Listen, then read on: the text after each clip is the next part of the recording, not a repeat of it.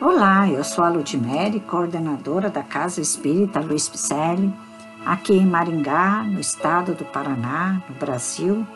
Estamos fazendo a leitura do livro A Caminho da Luz, que constam mensagens ditadas pelo Espírito Emmanuel e que foram psicografadas por Francisco Cândido Xavier. Estamos estudando o capítulo 22, A Revolução Francesa. Hoje com o subcapítulo contra os excessos da Revolução. A Revolução Francesa, desse modo, foi combatida imediatamente pelas outras nacionalidades da Europa que, sob a orientação de Pitt, ministro da Inglaterra, sustentaram contra ela e por largos anos uma luta de morte.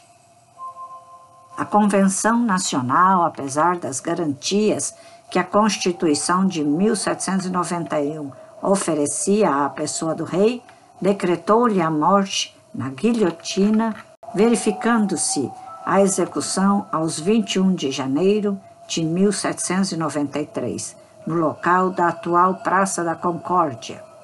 Em vão, tenta Luís XV justificar sua inocência ao povo de Paris, antes que o carrasco lhe decepasse a cabeça.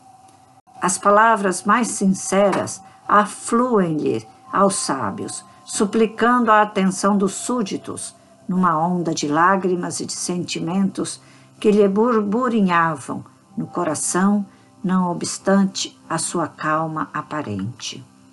Renovam-se as ordens aos guardas do cadafalso e rufam os tambores com estrépito, abafando as suas afirmativas. A França atraía para si as mais dolorosas provações coletivas nessa torrente de desatinos. Com a influência inglesa, organiza-se a primeira coligação europeia contra o nobre país. Mas não somente nos gabinetes administrativos da Europa se processavam providências reparadoras. Também no mundo espiritual reúnem-se os gênios da latinidade sob a bênção de Jesus, implorando a sua proteção e misericórdia para a grande nação transviada. Aquela que fora a corajosa e singela filha de Dom Remy volta ao ambiente da antiga pátria à frente de grandes exércitos de espíritos consoladores, confortando as almas aflitas e aclarando novos caminhos. Numerosas caravanas de seres flagelados fora do cárcere material são por ela conduzidos às plagas da América, para as reencarnações regeneradoras de paz e de liberdade. Eu até fico emocionada pelo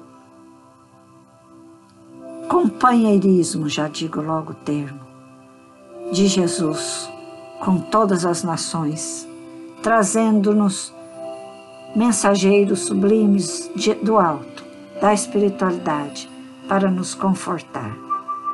E trazem, até hoje, mensageiros de amor, de paz, para que a gente possa absorver o Espiritismo redivivo, o cristianismo redivivo e fazer a tarefa nobre que nós tenhamos que fazer, porque temos um caminhar aqui na Terra, temos uma carta reencarnatória para cumprir. Vamos observar quais são as tarefas, qual é o legado que precisamos deixar aqui neste mundo, para que possamos voltar muito melhor a caminho da luz, com a paz de espírito que tanto almejamos. Esta obra, Caminho da Luz, nos traz a história da civilização à luz do Espiritismo, justamente para entendermos como foram as atitudes dos reinados, da sociedade, né, dos presidentes, e que até hoje ainda se degladiam. Mas temos aí lições e lições que nos servem de modelo para não errarmos mais. Vamos enviar esses podcasts para os nossos amigos, levantar a bandeira do amor e a bandeira de Jesus. Dê um alô em nossas redes sociais, Facebook e Instagram com o nome Celpe Picelli.